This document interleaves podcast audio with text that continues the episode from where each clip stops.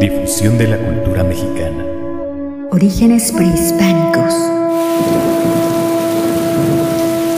Recorrido por los sitios arqueológicos. ¿Quién habitó estos sitios? Su cultura, su historia, su legado. ¿Escuchas? El Chichimeco. Shani Radio. Buenas noches, les habla Chichimeco desde Shakni Radio. Quizá alguno de ustedes tuvo la fortuna de encontrarse en estos días con alguna mariposa monarca. Las primeras en llegar, luego de realizar un extenso viaje, principalmente desde el territorio que se encuentra entre la región de los Grandes Lagos y la península de Hudson en Canadá. Y es que la migración de este insecto, única en su tipo, inicia desde mediados de agosto y las inmensas nubes de mariposas llegan a los bosques de Oyameles, al centro de la República Mexicana, hacia el final del mes de octubre e inicios de noviembre, y en aquellos bosques de Oyameles habrán de pasar el frío invierno. El verlas despertar después de un largo periodo de hibernación sigue siendo hoy día un espectáculo sublime, apreciable principalmente en la parte noroeste del estado de Michoacán.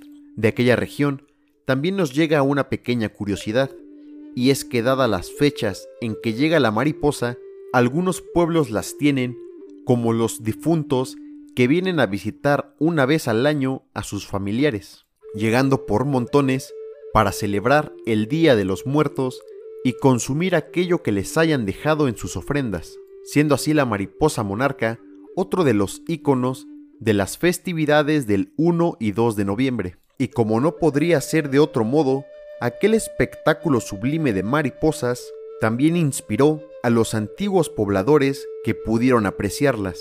Una antigua creencia de los mexicas dice que los guerreros muertos en combate se convertían en colibríes que ayudarían al sol a subir por la bóveda celeste y que se alimentarían todos los días del néctar de las flores. Pero aquellos muertos en el combate, además de convertirse en un hermoso colibrí, también se transformaban en mariposas blancas y mariposas de colores. Según fue contado a Bernardino de Sagún por sus informantes nahuas del Colegio de Santa Cruz de Tlatelolco, coincidiendo con la primera aparición de las mariposas monarca, los mexicas celebraban la fiesta llamada el Huetzi, cuando cae la fruta madura, y en aquella celebración levantaban un gran poste sobre el que se colocaba la figura del dios del fuego y el sol llamado Xiuhtecuhtli. Alrededor de aquel poste bailaban los guerreros ataviados con alas de mariposa elaboradas con plumas de color rojo.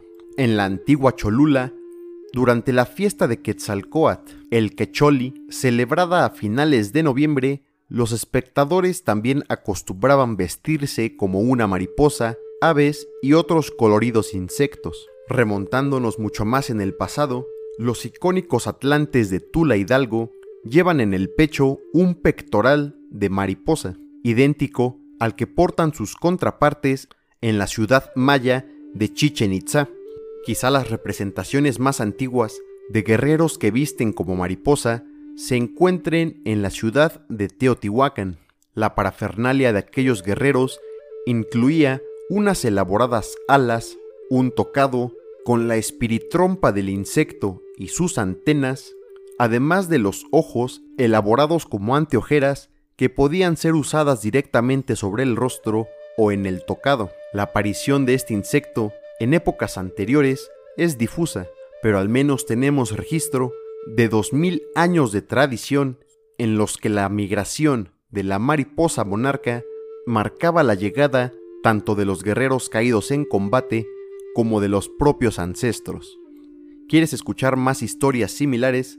No olvides sintonizar Shagni Radio todos los martes y jueves en torno de las 8 de la noche. Todo este contenido se encuentra disponible también en la plataforma para que puedas escucharlo en el momento que desees. Yo soy el Chichimeco y te espero en una próxima emisión. El Chichimeco. Shani Radio.